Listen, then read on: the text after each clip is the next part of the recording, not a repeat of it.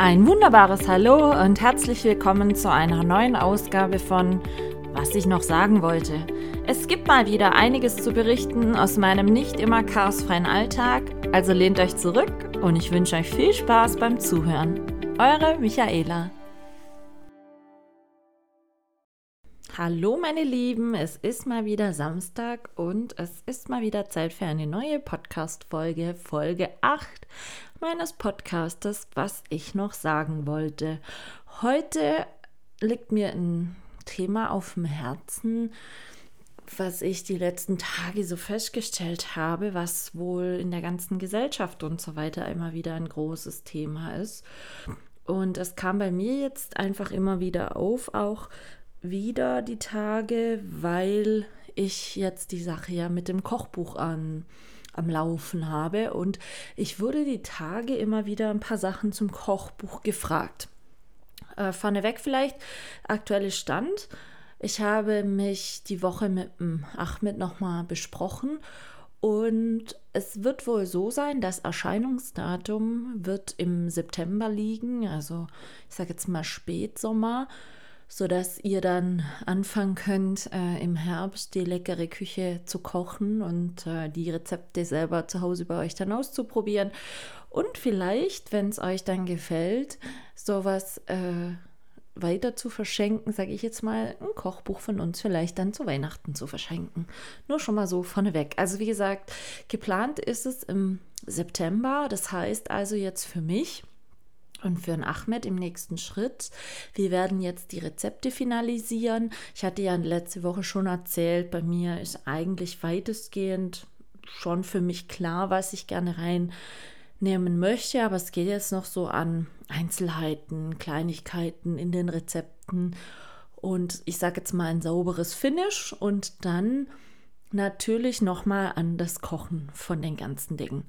Und meine Teller sind angekommen, gestern und heute. Es hat mich mega gefreut. Sie sind wirklich unbändig schön. Ich hatte ja ein bisschen Bedenken oder Angst, dass vielleicht auf dem Versandweg von Schweden hierher vielleicht irgendein Teller zu Bruch gegangen ist, aber die Sachen waren so super verpackt und ich sag's euch, die Teller sind so, so toll geworden. Richtig schön. Alle von Hand gefertigt und sozusagen ein Unikat auf eine gewisse Art und Weise, aber richtig toll. Und was mich vor allen Dingen sehr freut auch, ist natürlich diese, wie soll ich sagen, diese Begeisterung, die manche von euch mit mir teilen für dieses Kochbuch, um mir wirklich toll helfen, ein paar Accessoires zusammenzusammeln für die einzelnen Fotos, mir Sachen schicken für die Fotos. Ich habe ja so ein paar Visionen und Bilder im Kopf, wie ich dann die Gerichte gern präsentieren möchte. Und äh, es sind einige Leute dabei, die für mich dann so tolle Accessoires dafür haben. Sei es, dass mir jemand jetzt eben Tücher geschickt hat, die dazu passen oder so kleine Accessoires wie ein spezielles Besteck davon oder noch so kleine Platzsets und und und. Also ganz, ganz toll und mich freut es unbändig und jetzt hoffe ich einfach, dass ich dann die Bilder auch so wirklich hinkriege, wie sie mir im Kopf rumschweben. Aber ich habe gestern ein erstes Probebild gemacht von meinem Abendessen, von meinem Regulasch mit Kartoffelpü und Speckbohnen auf diesem unsäglich tollen blauen Teller angerichtet. Hatte morgens auf der Hunderunde noch ein paar Tannenzapfen und Zweige mit aus dem Wald genommen und habe hier noch ähm, Abwurfstangen vom Reh gehabt und habe das dann so drapiert und ein bisschen ausgeleuchtet und so weiter und ein Foto gemacht. Und es sah ganz gut aus. Also es hat mich sehr gefreut. Natürlich, Gulasch ist immer ein bisschen schwierig zu fotografieren. Es sieht einfach immer ein bisschen, ja, komisch aus. Und hätten wir es mal so.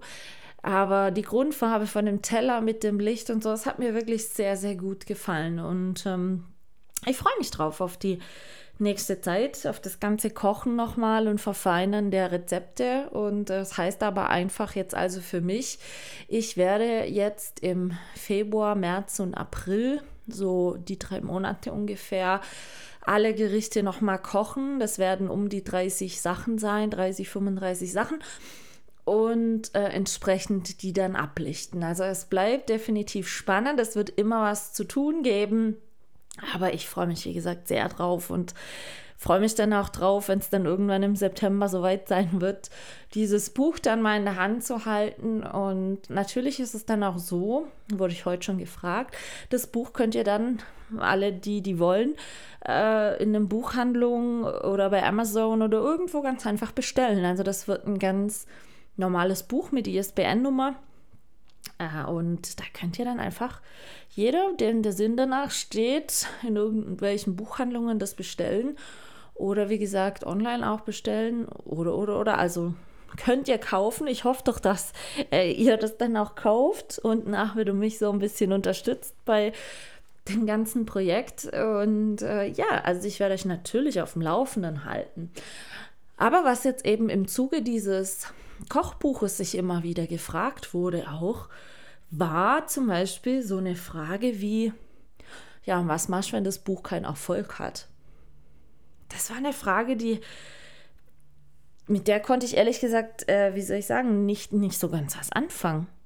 Also ich wusste schon, was, was mich gefragt, also was ich gefragt wurde und was man von mir äh, oder in welche Richtung diese Antwort abzielen sollte. Aber die Frage, was ich machen würde, wenn dieses Kochbuch kein Erfolg werden würde, da habe ich mich ehrlich gesagt dann die letzten Tage immer wieder gefragt, wie definiert sich denn Erfolg?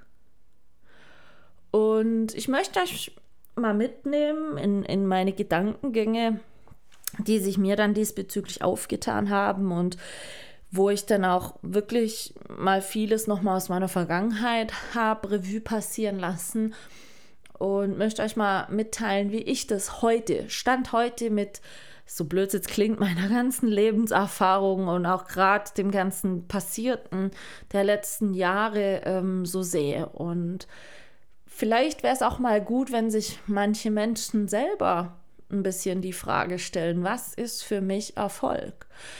Und ich habe, wie gesagt, mir viele Gedanken drüber gemacht und auch lange Gedanken und muss euch ganz ehrlich sagen, früher, also bevor ich die Sache mit meinem Kopfuntermieter wusste und so weiter, war es für mich ganz klar irgendwo immer greifbar. Wie bemisst sich Erfolg?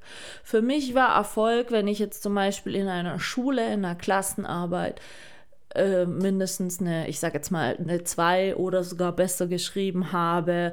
Für mich war Erfolg, wenn eine Prüfung anstand, wie jetzt zum Beispiel die Führerscheinprüfung, dass ich die dann mit null Fehlern im ersten Anlauf direkt schaffe. Das ist für mich Erfolg. Was war für mich auch Erfolg? So Dinge wie ich gehe dann im Ferien, in den Ferien jobben, verdiene mein Geld und kann mir mit diesem Geld dann meinen Führerschein kaufen. Dann war das auch einfach Erfolg, mir diesen Führerschein äh, kaufen zu können oder bezahlen zu können. Und ähm, als ich dann beim Studieren war, war das am Anfang identisch, muss ich ehrlich sagen. Da wollte ich natürlich bestmöglich und ja nicht mit schlechten Noten und so weiter äh, das Studium bestehen. Bis dann, also ich habe im Oktober 2001 angefangen, mein äh, Studium in Kombi-Studium zu machen, also Berufsakademie. Ich habe also einen festen Ausbildungsbetrieb gehabt und es war dann immer abwechselnd drei Monate in dem Betrieb arbeiten, drei Monate in der Hochschule zum Studieren. Und natürlich wollte ich immer bestmöglichst alles erledigen und, und hatte doch einen wahnsinnig hohen Ehrgeiz und äh, vielleicht auch manchmal, was das betrifft, nicht immer realistische Ansa Ansichten, beziehungsweise vielleicht auch teilweise überfordernd Gedanken gehabt für mich selber, was ich nicht mir eingestehen wollte. Aber als dann im November 2002 musste ich ins Krankenhaus, relativ kurzfristig, weil ich das ganze Jahr 2002 über immer schon äh, beim Essen und, und auch sonst immer wieder wahnsinnige Schmerzen hatte im Brustbeinbereich und im so, ich sage jetzt mal, mittleren Halsbereich nach dem Essen, beim Schlafen teilweise wahnsinnige Schmerzen und Sodbrennen und und und. Und Anfang 2002 als das wirklich schlimm wurde, war ich mehrfach bei Magerspiegelungen. Bei Magenspiegelungen hat man dann gesehen, ja gut, der Speiseröhren-Magenübergang ist ein bisschen gerötet, kann natürlich sein. Studium, Stress, ungesundes Essen, äh, außergewöhnliche Ernährung, komische Essenszeiten und und und. Und als es dann so schlimm wurde, dass ich immer wieder nach dem Essen richtig spucken musste und teilweise auch Blut mitspucken musste, wurde das dann nochmal sehr intensiv untersucht und man kam dann zur Erkenntnis, dass man mir die Speiseröhre operieren müsste, also der Übergang Speiseröhre-Magen. Und ich kam dann ins Krankenhaus und wurde dort operiert am 11.11., .11., Tatsache, am 11.11.2012, äh, 2002, Entschuldigung, am 11.11.2002 um 11.11 Uhr, .11, also eigentlich beim offiziellen Faschingsbeginn, lag ich damals auf dem OP-Tisch und habe den Übergang Speiseröhre-Magen entfernt bekommen. Bei mir wurde der Magen dann direkt, sage ich jetzt mal, mit der Speiseröhre vernäht. Die Speiseröhre wurde, un wurde unten leicht trichterförmig zulaufend ähm, genäht und dann direkt mit dem Magen vernäht. Und mir wurde quasi der Magenpförtner, der eigentlich flexibel als, ich sag jetzt mal wie eine Art Muskel fungiert, wurde mir entfernt. So, weil der komplett kaputt war, entzündet war, einfach nicht mehr zu retten war. Und deshalb musste das operiert werden. Hatte dann zur Folge, dass ich, was war das in Summe? Einen Monat nur Astronautenkost flüssig über die Venen bekommen habe, weil ich nichts essen durfte. Also keinerlei ansatzweise breiige oder feste Nahrung zu mir nehmen durfte. Am Anfang durfte ich auch nichts trinken. Also ich durfte nichts haben, was über diese Speiseröhre in den Magen ähm, geleitet wurde, sage ich jetzt mal. Und das führte damals dazu, dass ich lange im Krankenhaus lag und dass es mir auch am Anfang überhaupt nicht gut ging, weil die Luftröhre liegt unterhalb der Speiseröhre. Das war am Anfang alles geschwollen. Das hieß dann auch noch, ich habe sehr, sehr schlecht Luft bekommen, musste Sauerstoff zugeführt bekommen bei der Atmung. Riesengalama mit damals gerade mal meinen 20 Jahren. Und ich lag dann wirklich sehr lange im Krankenhaus und draußen lief das Leben einfach weiter. Und es war dann auch so, ich habe in der Zeit sehr, sehr viel Gewicht verloren und ich tat mir einfach sehr schwer, auch danach, als es dann losging mit Kostaufbau und so weiter, über irgendeine Art und Weise Energie meinem Körper zuzuführen und habe mich eigentlich immer so, wie soll ich sagen, notorisch schwach gefühlt. Aber das Studium ging weiter mit sehr hoher Belastung einfach. Und ähm, ich muss ehrlich sagen, ich bin sehr dankbar für meine Jungs im Studium, die dann nach der OP, weil ich dann immer nur mehrfach am Tag essen musste und sehr kleine Portionen essen musste und und und, dass da immer irgendwer drauf geachtet hat, oh, jetzt müsst ihr mal wieder was essen. Und die sind dann mit mir essen gegangen oder haben mit mir gekocht oder oder oder weil ich hatte nach der Operation, so hart es klingt, keinerlei Hungergefühl mehr. Das ist auch bis heute noch nicht ganz so zurückgekommen. Klar, manche werden von euch jetzt sagen, wow, ist ja voll cool, wenn du keinen Hunger mehr hast. Da ist ja Abnehmen total easy. Äh, es endete am Schluss fast sogar so weit, dass es wie eine Art Magersucht dann war, weil ich fand es sehr cool, so schnell und unkompliziert abnehmen zu können, ohne hungern zu müssen. Aber der Arzt schritt dann irgendwann ein und sagte, nee, Michaela, pass auf, du hast viel zu viel Gewicht verloren. Du bekommst jetzt wieder Kalorien über Infusion zugeführt. Und ähm, nachdem das dann angesetzt wurde und dann eben, wie gesagt, ich dann auch wieder in die Studienphase kam und dann da meine Jungs noch stark drauf geachtet hatten, war das dann aber so, ich konnte nicht mehr in dem Moment die Leistung in diesem Maße bringen, wie ich es gerne wollte oder wie es musste, um mit Note 2 oder besser das Studium schaffen zu können. Und das war dann so für mich, wie soll ich sagen, schon ein Schlag vorm Bug. Und das Thema war dann aber auch, ich habe dann für mich überlegt, okay, äh, es geht jetzt primär erstmal darum, dass du weiter studieren kannst und dieses Studium oder dieses Semester zu bestehen. In all dieser für mich sehr hoch angesetzten Leistungsanforderungen an mich selber war es mir nicht mehr möglich. Und ähm, diese Sache, worüber ich ursprünglich immer den Erfolg definiert hatte, war so für mich nicht mehr möglich. Und ich hatte dann, bis ich einfach eingesehen habe, dass ich meine, wie soll ich sagen, Erfolgsgefühle umdefinieren muss, habe ich wirklich sehr, sehr gelitten, weil mir immer auf eine gewisse Art und Weise keine Erfolgsbestätigung mehr gegeben war, die mich zufrieden gemacht hätte, weil ich, wie gesagt, immer noch in viel höheren Dimensionen gedacht hatte. Und als es dann das war dann irgendwie eine Krux oder vielleicht hatte das so sein müssen, ich weiß es nicht. Als es mir dann wieder ein bisschen besser ging, das war so vier, fünf Monate, sechs Monate nach der OP, hatte ich dann natürlich wieder auch einen höheren Anspruch an mich. Ich war zu dem Zeitpunkt dann bereits im vierten von sechs Semestern und habe dann natürlich sehr hohe Wiedererwartungen an mich selber gehabt und hatte mir schon genau vorgelernt, okay, ähm, das muss ich jetzt so und so machen, damit ich, ich sage jetzt mal, die Schwäche aus diesem dritten Semester, wo es mit der Speiseröhre und so nicht so gut war, wieder ausgleichen kann, hatte mir dann quasi sehr hohe Ziele direkt gesteckt. Und es war dann auch so, ich war dann im Juli, ging das Semester los, Anfang Juli. Beim Studieren war alles wunderbar. Und dann äh, Mitte August war es dann aber Tatsache so, dass es mir ganz, ganz elend ging. Also ich wusste von heute auf morgen nicht, wow, wieso geht es mir so schlecht und mir war es so komisch und überhaupt. Und ich bin dann zum Arzt und dann hatte man vermutet, dass vielleicht irgendwelche Spätfolgen doch noch an der operierten Speiseröhrestelle wäre, weil es mir, wie gesagt, dort auch sehr geschmerzt hatte. Also vom Bauch unten nach oben hatte ich Schmerzausstrahlungen. Und ich war dann erst in Ravensburg beim Arzt. Der sagte dann zu mir, ich solle doch mal ins Krankenhaus gehen. Er würde vermuten, dass es Blinddarm wäre. Und wir sind dann, also meine Mutter und meine Tante, die hatten mich dann abgeholt in Ravensburg und wir sind dann ins, in das Krankenhaus gefahren, was diese Speiseröhre-Geschichte operiert hat.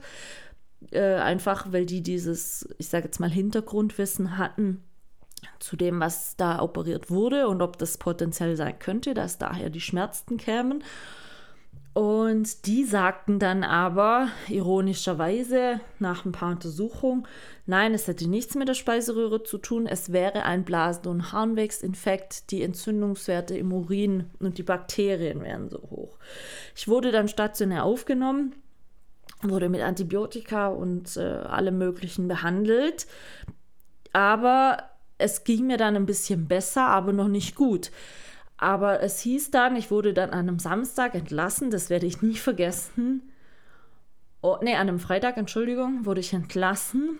Und mir wurde gesagt, okay, also die Bakterien und Entzündungswerte sind gesunken. Sie sind jetzt noch nicht im optimalen Normbereich, aber sie sind gesunken. Gehen Sie mal am Montag nochmal zum Hausarzt und lassen Sie mal nochmal Blut und so weiter überprüfen. Aber wenn Sie jetzt weiter das Antibiotika noch nehmen, dann ist das bis Montag auf jeden Fall wieder in einem Normbereich. Also dann bin ich entlassen worden, bin nach Hause gefahren, hatte dann an dem Wochenende mit meiner Schwester viel unternommen, weil wir äh, zu dem 80. Geburtstag meiner Oma, der in dem Jahr noch anstand, ein paar Sachen noch erledigt haben. Und an dem Samstagmittag ging es mir auf einmal so elend, und ich musste mich fast übergeben, was aber seit meiner Speiseröhren-OP nicht mehr geht. Also ich kann mich nicht mehr übergeben, wirklich seither. Und aber ich hatte diesen Würgereiz und bin dann in der heiße Badewanne gelegen und danach ging es mir besser. Da ging es mir dann ganz wohl und Sonntag war dann auch besser und so. Und ich hatte dann schon zu meiner Mutter gesagt, oh, ich weiß gar nicht, ob ich am Montag überhaupt noch zu der Blutkontrolle gehe, weil ich fühle mich eigentlich wieder gut. Und meine Mutter sagte dann damals, ja komm, sei so gut, geh zum Arzt hin, lass das Blut nochmal checken, einfach, dass wir auf der sicheren Seite sind und dass das alles so äh, geregelt ist und abgeklärt ist, wie das Krankenhaus es wollte. Also bin ich dann an dem Montag zum Blutcheck hin, morgens Blut abnehmen lassen und abends ging das Telefon, rief der Arzt dann und sagte, Michaela, du musst ganz dringend ins Krankenhaus. Und ich kam mir dann wirklich so verkackt eiert vor, muss ich ganz ehrlich sagen. Ja, wieso und überhaupt? Und ich komme vom Krankenhaus, ich war doch erst, ja, mein Entzündungswert im Blut der sonst immer maximal 12 wäre, wäre bei mir 400 irgendwas. Oh, okay. Wir sind dann, meine Mutter und ich sind dann nach Sigmaringen ins Krankenhaus gefahren, also in ein anderes Krankenhaus, wie ich da zuvor die Woche lag. Und kam dann die Notaufnahme und dann sagte auch ein Arzt, ja, pf, was kann ich für Sie tun? Was gibt's? Und ich bin da ganz normal reingelaufen, habe gesagt, ja, pf, ich weiß eigentlich auch nicht, aber so und so, das sind die Blutergebnisse von heute Morgen. Es hieß, ich solle dringend ins Krankenhaus, es müsse überprüft werden. Und dann sagte der Arzt auch, ja, Sie machen jetzt nicht so einen kranken Eindruck. Sag ich, ja, nee, ich fühle mich auch nicht krank. Und dann sagt er, ja gut, machen wir halt mal Ultraschall und so, weil wir müssen ja gucken, woher dieser hohe Entzündungswert kommt. Und hat man Ultraschall gemacht, er hatte nichts gesehen, gar nichts. Und letzten Endes hatte man sich dann darauf verständigt, eine Bauchspiegelung zu machen, also kurze Vollnarkose Schnitt am Bauchnabel mit der Kamera quasi im Bauch gucken und gucken, was da los ist. Und war ich dann einig mit. Ja, das wurde dann direkt gemacht und als ich aufwachte, hörte ich zig Apparaturen piepen, Bauch, äh, aus meinem Bauch kamen Schläuche raus und dann dachte ich noch so, wow, für das, dass das nur eine Bauchspiegelung ist und ich angeblich heute wieder nach Hause kann, Respekt. Ja, war nicht so. Es hatte sich herausgestellt, dass mein Blinddarm mindestens zwei Tage schon geplatzt war das allerhöchste Eisenbahn war. Und mein Glück, weshalb ich letzten Endes daran nicht verstorben bin, war nur, dass ich noch vom anderen Krankenhaus dieses Antibiotika gekriegt hatte, was letzten Endes äh, kein Fieber brachte und somit, ich sage jetzt mal noch das, was letzten Endes zum Tode geführt hatte, unterdrückt wurde durch dieses Antibiotika. So, und dann lag ich im Krankenhaus und dann dachte ich wirklich so, ist das ein Witz? Das gibt's doch nicht. Innerhalb so kurzer Zeit zwei so schwierige Sachen, die mich auch im Studium wirklich weit zurückgeworfen haben, weil Blinddarmgeschichte kam während des laufenden Semesters. Und für mich war klar, okay, es wird jetzt erstmal richtig hart, überhaupt dieses vierte Semester bestehen zu können. Und ähm, ja, meine Erfolgsanforderungen an mich waren dahin, muss ich offen und ehrlich sagen. Und da hatte ich wirklich Probleme damit. Das ging tierisch gegen mein Ego, weil ich mich so geärgert habe, dass ich das nicht kontrollieren kann und mein Körper mir immer wieder einen Streich spielt. Und ja, ich lag dann in einem Krankenhaus und hatte dann ganz, ganz tolle Betreuung von meinen Mitstudenten. Die haben mit mir wirklich den Stoff, die Sachen geschickt, mit mir den Stoff durchgesprochen. Und, weil ich lag letzten Endes zwölf Tage im Krankenhaus. Und wenn man halt nur zwölf Wochen Vorlesungszeit hat, beziehungsweise zehn Wochen Vorlesungszeit, und es aber schon vier Wochen davon verstrichen waren und dann zwei Wochen davon noch fehlen, äh, war hart. Und es war dann klar, viertes Semester, das ist dann noch so Abschluss vom Hauptstudium, sprich, ähm, also man muss da alles bestehen, um das dann zu schaffen und und und. Und für mich war dann im ersten Moment so, dass ich das Gefühl hatte, ich kann dieses Studium nicht mehr schaffen, ehrlich nicht. Ich habe dann eine Zeit lang sehr, sehr dran gezweifelt, weil ich mich so machtlos gefühlt habe und hatte dann, wie gesagt, sehr, sehr viel Glück, dass meine Mitstudenten mich so gut aufgefangen haben und mit mir wirklich gelernt haben ohne Ende und ich dann dieses vierte Semester doch irgendwie, trotz zwei Nachklausuren, die es gebraucht hat, weil ich die erst im ersten Versuch nicht bestanden hatte, trotzdem mit mir dieses Semester dann quasi geschafft haben. Und als ich nach diesem vierten Semester die drei Monate wieder im Betrieb war, habe ich so für mich gedacht, jeder, klar, natürlich, der, jeder, der sagt, ja, und wie sind die Klausuren ausgefallen? Ja, die Noten waren nicht die besten. Aber das war dann so für mich ein Umdenken, wo ich dann so für mich dachte damals, okay, Erfolg definiert sich nicht über irgendwelche Bestnoten, über irgendwelche, ich sag jetzt mal, allerhöchste Leistung oder, oder, oder, sondern Erfolg definiert sich über Dinge, die einem selber das Gefühl geben, man hat was geschafft und, und, und hat es auf seine Art und Weise geschafft und gut geschafft, so dass es, ich sage jetzt mal, weitergehen kann oder in diesem Falle, dass ich dann äh, das Studium weiterführen kann. Und die Zeit war dann für mich sehr schwierig damals, weil ich umdenken musste. Also es war ganz klar, ich werde dieses Studium nicht mehr mit 1, irgendwas abschließen können. Werde ich nicht. Das war dann am Anfang für mich so, dass, dass mich das nicht zufrieden gemacht hatte. Aber ich habe sehr viele, auch aus meinem Kurs in dem Studium, gesehen, die gegangen sind weil sie es einfach nicht gepackt haben. Und ich werde eins nie vergessen, als wir dann einen Abschlussball hatten von, vom Studium. Da hatte dann mein Studiengangsleiter, mein damaliger Studiengangsleiter, wie eine Laudatio auf mich gehalten und hatte für mich gesagt, ähm, dass er auf meinen Abschluss besonders stolz wäre, natürlich auf alle aus unserem Kurs, aber dass eben ich mit zwei sehr schweren OPs in dem Studien, in der Studienzeit und mit sehr viel Steinen, die mir in den Weg gelegt worden wären, dieses Studium geschafft hätte.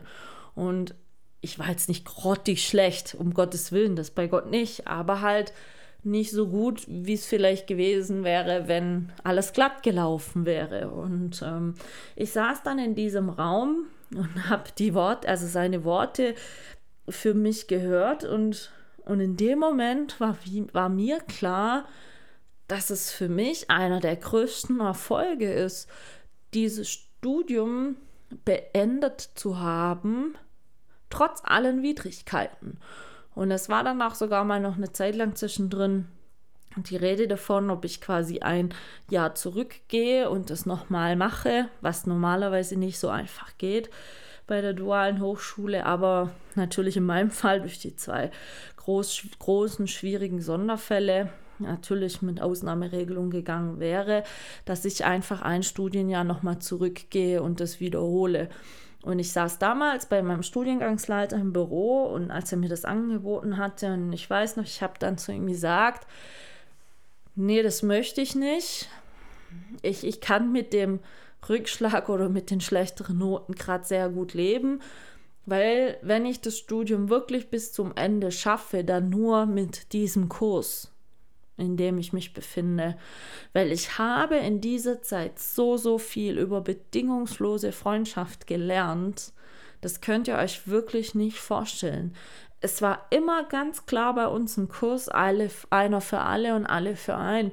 Und meine Jungs haben das so fabriziert und so selbstverständlich gelebt in, in dieser Zeit.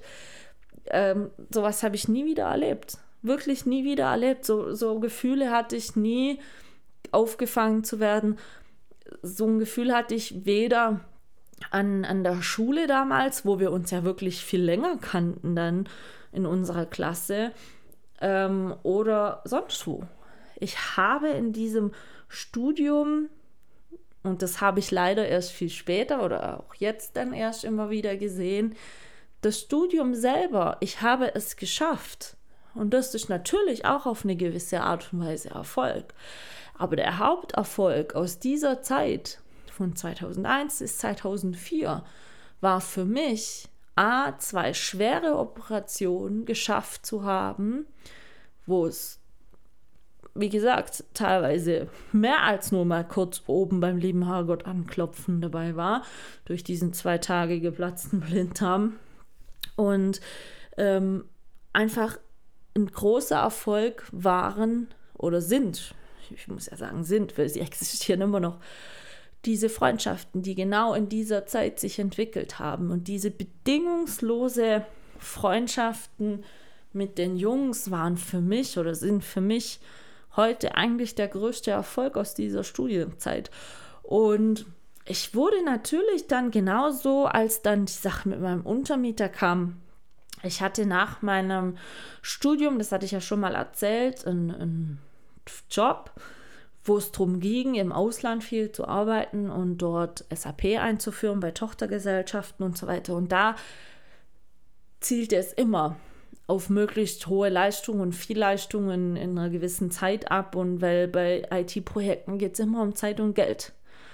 Und ich muss es offen und ehrlich sagen, es war ein Job, der einen als Menschen völlig verheizt hat. Und es war damals, so hart es klingt, und das ist auch heute leider immer noch so, dieses Verheizen war vielen, ich sage jetzt mal, höheren leitenden Positionsträgern egal, weil es ging nur darum, dass dieses Projekt schnellstmöglich und effektiv und am besten kostengünstig wie möglich realisiert und umgesetzt wurde. Wie es dir dabei als Mensch geht, dass du keine Ahnung nicht, 80, 100 Stunden Wochen hast, dass du so gut wie nie mehr zu Hause warst. Urlaub, was ist Urlaub? Urlaubstage gab es nicht wirklich und und und.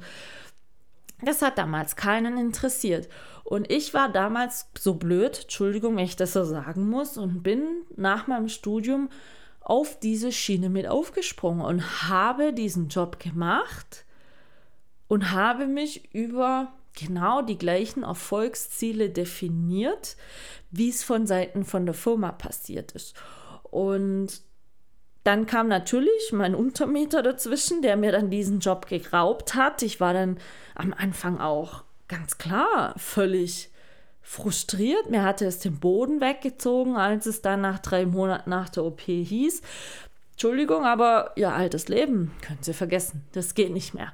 Ich hatte dann als diese Untermietergeschichte losging, nichts mehr, worüber ich mich definieren konnte. Jegliche Art ähm, Erfolg oder Erfolgsgefühl war weg, weil meinen Job, den ich fast, ich sage jetzt mal übertrieben, fast 24 Stunden am Tag gemacht habe und worüber ich meine Bestätigung und meinen Erfolg gezogen habe, war weg. Und das hatte dann für mich zur Folge, dass sich unter mir ein großes schwarzes Loch auftat, in das ich gefallen bin. Und ich wusste nichts mit mir selber anzufangen. Überhaupt nicht. Null.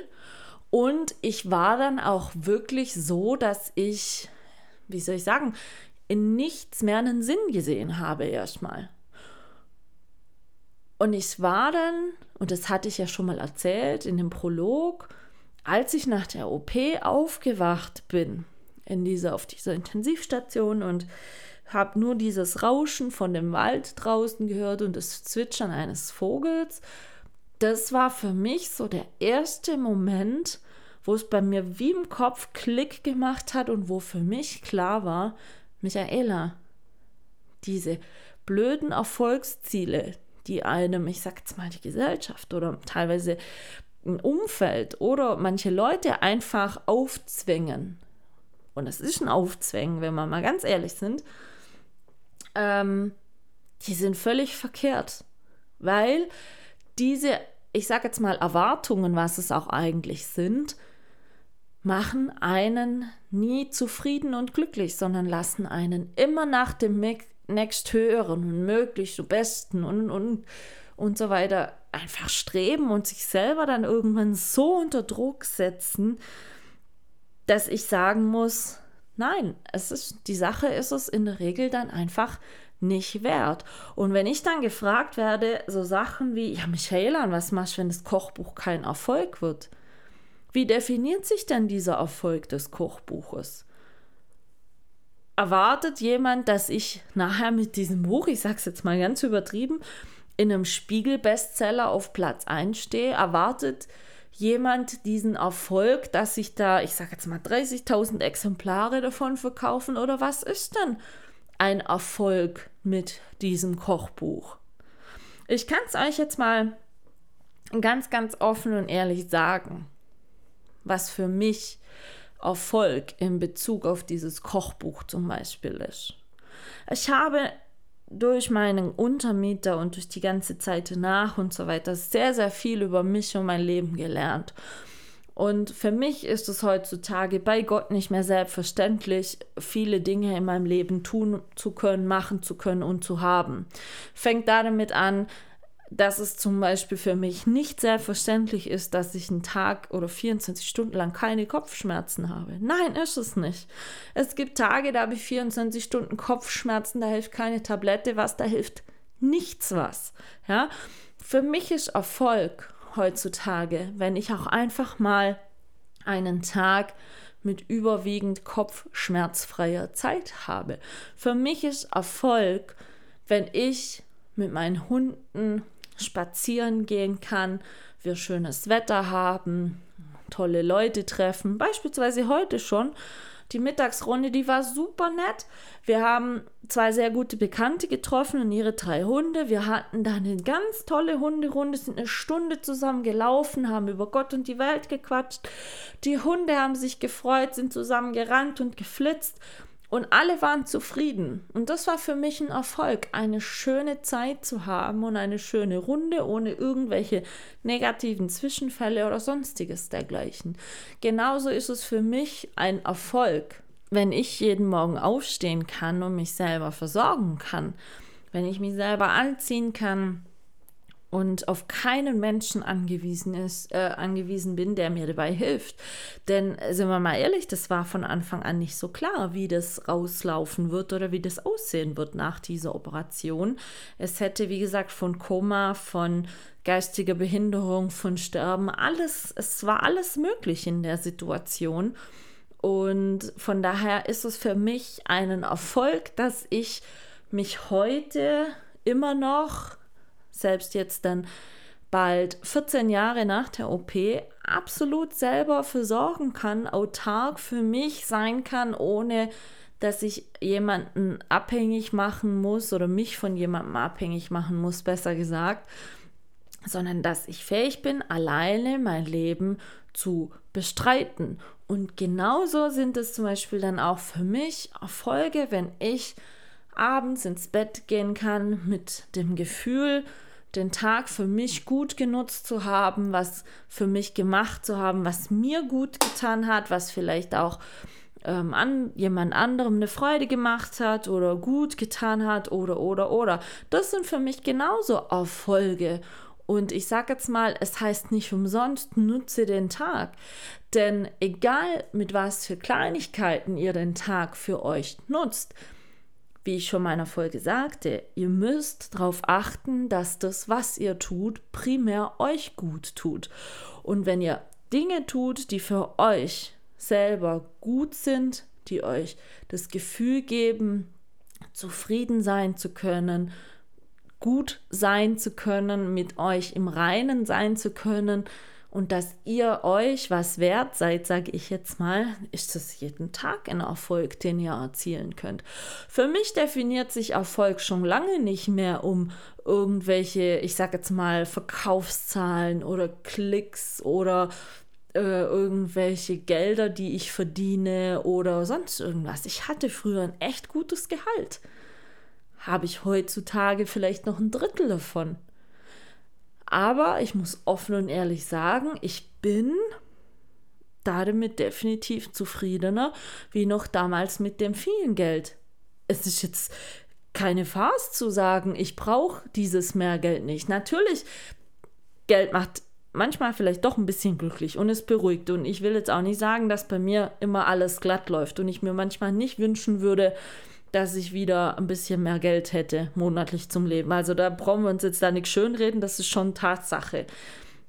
Aber durch die Tatsache, dass ich auch nicht mehr Vollzeit arbeite, habe ich mehr Zeit im Alltag. Und diese Mehrzeit, die ist für mich sehr wichtig und auch für meine Gesundheit und die tut mir sehr gut. Und ich kann jetzt diese Mehrzeit in neue, kleinere, andere Erfolge wie Geld sage ich jetzt mal, umwandeln, was für mich und mein Leben genauso wichtig ist. Und wenn ich jetzt eben gefragt werde, ja, mit dem Kochbuch, mit Erfolg, für mich definiert sich der Erfolg dieses Kochbuches nicht daran, wie viele Exemplare wir nachher verkaufen und dass ich unbedingt in irgendwelchen Verkaufslisten ganz hochrangig geführt sein möchte. Nein, für mich definiert sich Erfolg für dieses Kochbuch darin, dass es irgendwann im September passieren wird, dass ich ein fertig gebundenes Buch in der Hand habe, wo mein Name mit Ahmed seinem Namen vorne drauf steht als Autor und als Urheber, wo, wenn ich dieses Buch aufschlage, von mir gemachte Fotos von Essen drin äh, sind mit den dazugehörigen Rezepten, wenn ich das einfach greifen kann und sehen kann. Und natürlich diese, diese Top- Leistung, die dann noch gegeben sein kann, aber was es für mich nicht ausmacht als, als höchsten Erfolg, ist dann natürlich, wenn dann noch irgendwelche Leute von euch hergehen, sich dieses Buch kaufen und dann vielleicht die Rezepte nachkochen und mir dann irgendwann sagen, wow, Michaela, ich habe letztens aus dem Kochbuch das und das Rezept nachgemacht. Das hat mir wunderbar geschmeckt. Das war ganz toll. Das ist dann für mich die Creme de la Creme. Aber der eigentliche Erfolg dieses Kochbuches ist für mich zu dem Zeitpunkt schon vollständig gegeben, wenn ich dieses Buch in der Hand habe und für mich sehen kann, das hast du erreicht und das hast du geschafft. Und zwar so, wie es für dich gut ist und wie es dich zufrieden macht, dass du Teil dieses Kochbuches sein konntest. Und wie gesagt, also es gibt natürlich die ganzen Kritiker und diese, ich sage jetzt mal, Hochrechner, die das dann sicherlich irgendwo zerreißen. Ja, aber das hat gar nicht so die guten Abverkaufszahlen. Aber das macht für mich Erfolg nicht aus. Und das macht für mich genauso Erfolg auch nicht mehr im Alltag aus, wie viel Geld ich monatlich immer mehr und immer mehr und ich habe und wie viel Statussymbole ich mir davon kaufen kann oder wie viel ich sage jetzt mal, Berufstitel ich habe oder, oder, oder, oder was für wichtige Projekte ich habe. Weil ich habe einen sehr, sehr hohen Preis für diesen Erfolg damals bezahlt, nämlich fast mit meinem Leben und meiner Gesundheit. Und ich kann es euch sagen, es ist die Sache nicht wert. Es ist die Sache nicht wert. Erfolg fängt bei kleinen Dingen an. Und zwar kleine Dinge, die einem selber das Leben schön und glücklich machen und nicht irgendwas, es die Gesellschaft von uns erwartet. Von daher fragt euch doch mal, was ist für euch Erfolg? Und fragt euch doch mal am Ende eines Tages, was war für mich heute gut an diesem Tag und was war für mich einen Erfolg? Egal wie klein er ist, aber ihr werdet sehen, ihr habt viel mehr Erfolge in eurem Leben, wie ihr euch eigentlich manchmal bewusst seid. Und die kleinen Erfolge sind die Dinge, die das Leben so lebenswert machen in meinen Augen. Von daher ich wünsche euch noch ein schönes Wochenende. Freue mich drauf, wenn wir uns nächste Woche wieder hören. Lasst es euch gut gehen. Ich schicke euch Grüße raus, wo auch immer ihr den Podcast gerade hört. Macht's gut. Bis nächstes Mal. Eure Michaela.